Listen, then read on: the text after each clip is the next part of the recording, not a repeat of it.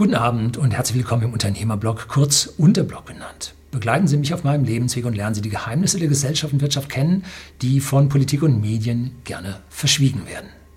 Heute möchte ich mal ein Thema ansprechen, was jetzt so langsam wieder in den Mails an uns äh, hochkocht, und zwar der Brexit und ob damit Whisky für Sie teurer werden wird. Das ist keine so einfache Frage zu beantworten und unsere Medien erzählen dort ja nicht vollumfänglich, was nun wirklich passiert. Da ist eine Menge Politik, Gesinnungspolitik, Haltungsjournalismus dabei und man bekommt so gut wie nie einen Artikel zu hören, der über das Positive vom Brexit spricht. Um nochmal hier das im Detail zu sagen, der Brexit ist längst vollzogen. Und zwar zum Anfang dieses Jahres, zum 01.01.2020. Und jetzt hatten wir eine einjährige Übergangsphase, wo all die alten Regeln noch galten. Und jetzt geht es mit ja, den neuen Regeln zum 01.01.21 dann weiter. Und hier wird immer von einem ungeregelten Brexit gesprochen und so weiter. Und das ist nicht richtig. Natürlich ist das, was kommt, geregelt, so wie wir das mit allen anderen Ländern auf der Welt auch geregelt haben, die also nicht innerhalb der EU sind ähm, und mit denen wir kein Freihandelskommen haben. Für die gilt das sogenannte GATT, das General Agreement on Tariffs and Trade. Tariffs sind die Zölle und Trade ist der allgemeine Handel und übersetzt wird man das allgemeine Zoll- und Handelsabkommen nennen. Das hat man sich vertraglich geeinigt. Wir sind ja mit der EU auch kein Staat oder Superstaat, sondern wir sind mit der EU eine Vertragsunion. Nicht mehr, aber auch nicht weniger. Deshalb sind diese Verträge von Maastricht, Verträge von Lissabon so wichtig, weil diese Verträge regeln, wie wir miteinander umgehen. Und nun zu sagen, es gäbe einen ungeregelten Brexit, einen chaotischen Brexit ohne Regeln mit Großbritannien, ist an dieser Stelle einfach die Unwahrheit. Es gibt Regeln, sie sind aber so einigen Leuten, sowohl in Großbritannien als auch auf unserer Seite, nicht genehm. So, welche Regeln gibt es denn jetzt? Ähm, das GATT äh, habe ich hier die ersten drei Absätze von Wikipedia wurde am 30. Oktober 1947 abgeschlossen, als der Plan für eine internationale Handelsorganisation, ITO, nicht verwirklicht werden konnte. Das Abkommen trat am 1. Januar 1948 in Kraft. Das GATT von 1947 begründete keine internationale Organisation. Das ist wichtig zu verstehen sondern war, eine Völker, war ein völkerrechtlicher Vertrag, weshalb seine 23 Gründungsmitglieder Australien, Belgien, Brasilien, Burma, Kanada, Ceylon, Chile, Republik China, das ist Taiwan, ähm, Kuba, Frankreich, Indien, Libanon, Luxemburg, Neuseeland, Niederlande, Norwegen, Pakistan, Südrhodesien, Südafrikanische Union, Syrien, Tschechoslowakei, Vereinigtes Königreich sowie die USA auch als Vertragsparteien und nicht als Mitgliedstaaten bezeichnet werden. Die Bundesrepublik Deutschland trat am 1. Oktober 1951 diesem Vertragssystem bei. Vorher gab es also da ganz andere Konditionen, mit denen das Nachkriegsdeutschland mit dem Rest der Welt gehandelt hat. Österreich gehört dem GATT seit 19. Oktober 1951 an. Die Schweiz trat 1966 als Vollmitglied bei. Alle Mitglieder der Welthandelsorganisation, WTO, das ist jetzt eine Organisation, sind auch Vertragspartner des GATT. Sitz des GATT-Sekretariats war bis zu seiner Ablösung durch die WTO 1995 Genf. Die WTO als Dachorganisation des GATT hat auch heute noch ihren Hauptsitz dort. Es stellt eine internationale Vereinbarung, also das GATT, über den Welthandel dar. Bis 1994 wurden in acht Verhandlungsrunden Zölle und andere Handelshemmnisse Schritt für Schritt abgebaut. Also auch im GATT und innerhalb der WTO sorgt man für niedrige Zölle. Durch das GATT ist im Verlauf der Geschichte der Grundstein zur Gründung der Welthandelsorganisation WTO 1995 gelegt worden, in die es heute noch eingegliedert ist. Damals gehörten dem Abkommen 123 gleichberechtigte Mitgliedsländer an. Zur Unterscheidung zwischen dem ursprünglichen und dem heutigen Übereinkommen im Rahmen der WTO wird in der Regel die Jahreszahl 1947 bis 1994 hinzugefügt. So, und jetzt forscht man mal ein bisschen nach, wenn wir jetzt angeblich ungeregelt aus dem Brexit hinten rauskommen, was gelten denn dann für Zölle innerhalb oder zwischen, für Whisky zwischen der EU und Großbritannien. Das ist ja die eigentliche große Frage, was erwartet uns dort? Momentan hört sich das so an, als ob da überhaupt nichts geregelt wäre. Es ist aber geregelt. Und zwar mit dem Grundinhalt, einer Grundbestimmung aus dem GATT-Vertrag. Und das bedeutet, ein Land, was dem GATT angehört, darf und kein spezielles Handelsabkommen mit einem anderen Land hat, bilaterale äh, Vertragsvereinbarungen, darf einzelne Länder nicht mit Zöllen benachteiligen. Das ist wichtig zu verstehen. Das heißt, wenn Großbritannien einen Zoll in Richtung Timbuktu, kein Land, ist eine Stadt, äh, erhebt, dann muss der identisch sein mit dem Zoll, den es äh, gegenüber der EU zum Beispiel erhebt. Das heißt, wir haben es hier, schon ein bisschen trockener Mund, das ist eine Tasse, die ich bei Pandaren Welsh Whisky äh, geschenkt bekommen habe und die ist so schön groß, da bringt man morgendlich seinen Tee gut rein. So, ähm, das heißt, es gibt dort eine Vorschrift, die Zölle, die Großbritannien auf Whisky aus Timbuktu, ist ja nur Platzhalter, ich will jetzt nicht irgendein Land hier nennen, äh, erhebt, muss es dann auch von der EU aus erheben. So, und da äh, fragen wir uns jetzt mal, was für Zölle erhebt äh, Großbritannien beim Import eines Whiskys aus einem Drittland. Da suchen Sie sich im Internet einen Wolf. Das ist nicht einfach. Und siehe da, wenn man ein bisschen nachgräbt, habe ich eine Quelle aus 2016, glaube ich, gefunden. Ich versuche Ihnen die mal unten äh, in die Beschreibung mit rein zu verlinken. Und da drin heißt es, Großbritannien erhebt auf fremde Whiskys keine Zölle. So, das ist auch logisch, unmittelbar. Denn was passiert, wenn jemand Zoll auf Whisky erhebt? Nun, er kassiert von der anderen Seite den identischen Gegenzoll.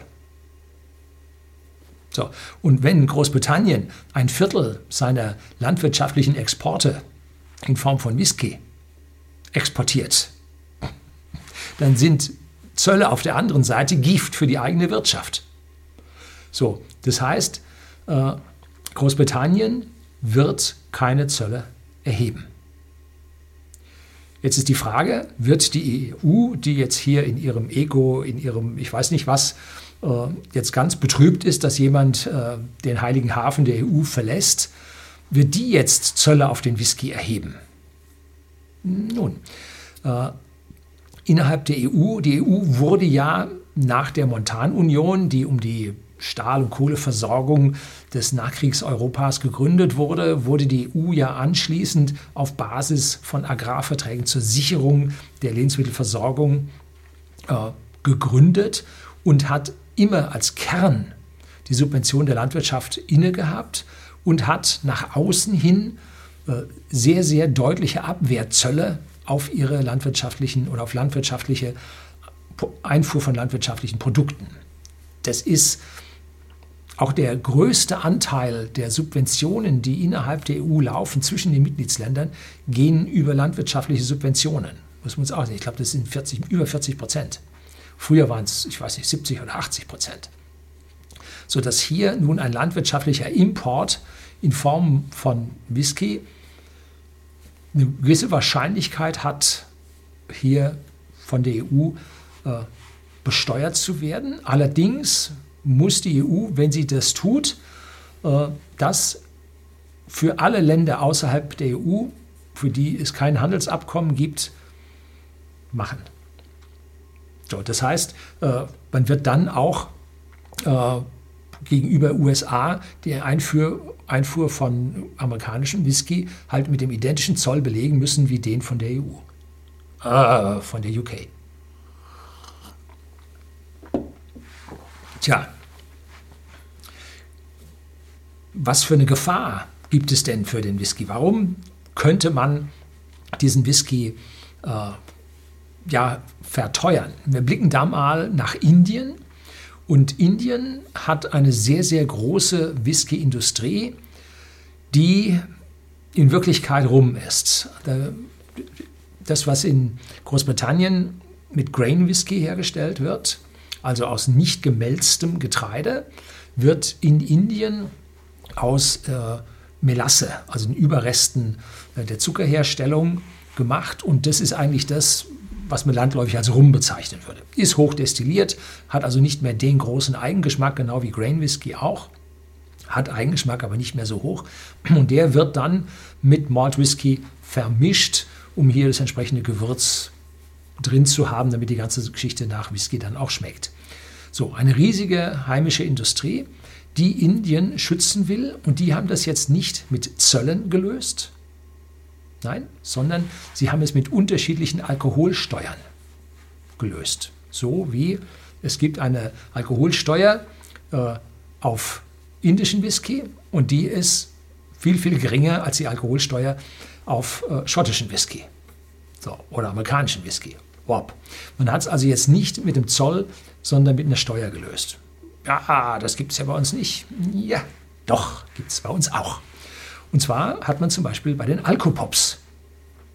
Das ist also die Vermischung von Säften äh, mit Alkoholika und zwar jetzt nicht welche aus äh, auf Getreidebasis, ne, nicht falsch, äh, sagen wir auf Bierbasis. Das sind die sogenannten Malternatives also mit, auf Malzbasis, sondern äh, Alkohol auf Destillationsbasis. Wenn man also jetzt so einen Alkopop hat äh, mit Rum drin, dann ist da die extra äh, Alkoholsteuer für Alkopop drauf. Hat man jetzt einen mit einem Bierzusatz, also Alkohol aus vergorenem Bier in so einem Saft drin, dann hat man die Alkopop-Steuer nicht. Also wird auch bei uns so gemacht. Ähm, so, jetzt bleibt also zu sagen, wenn wir einen nicht geregelten Brexit haben, fallen wir aufs GATT oder auf die WTO zurück. Und da Großbritannien dort keine Importzölle auf fremde Whiskys hat, werden auch wir keine Importzölle auf äh, britischen Whisky an der Stelle sehen. Das ist jetzt mal zunächst. Wir wissen ja nicht, wie die ganze Geschichte sich entwickelt. Das Beste für alle Handelspartner auf der Welt ist immer Freihandel. Das ist das Wichtigste. Und wenn nun jemand äh, einen Markt schützen will vor Konkurrenz und sich hier ein flottes Leben machen will, dann sorgt er dafür, dass Märkte abgeschottet und geschützt werden, so wie die EU nach außen. Es gibt ein Papier, habe ich nicht mehr gefunden, äh, dass alle Zölle der EU aufschreibt und auf der anderen Seite alle Zölle der USA aufschreibt. Und da äh, haben sie dann über die verschiedenen Segmente gewichtet und zusammengezählt. Und da war der Zoll von der EU um 1% höher, wenn ich mich richtig erinnere, mit 4,5% gegenüber der USA mit 3,5%. So, also wir sind als EU eine der meist abgeschottetsten äh, Wirtschaftsräume der Welt. Und je höher man sich abschottet, umso schlechter ist es im Prinzip für den Freihandel und den Wohlstandszuwachs auf der Welt. So, ob es besser für uns ist, wenn wir höhere Zölle haben, ich weiß es nicht. Es führt hin und wieder mal zu Ärgernis, weil wir eine sehr merkwürdige Schieflage zum Beispiel bei Zöllen auf Automobilen haben. Wenn wir Autos in die USA exportieren, haben wir zweieinhalb Prozent Zoll. Wenn aber Amerikaner Autos nach Europa exportieren, gibt es 10 Prozent Zoll das ist heftig, ne? Drum sieht man bei uns ganz, ganz wenig amerikanische Autos. Drum ist zum Beispiel Tesla an dieser Stelle massiv behindert, weil die Fahrzeuge außerhalb Deutschlands gefertigt werden. Äh, außerhalb der EU gefertigt werden, haben wir da diese hohen Zölle.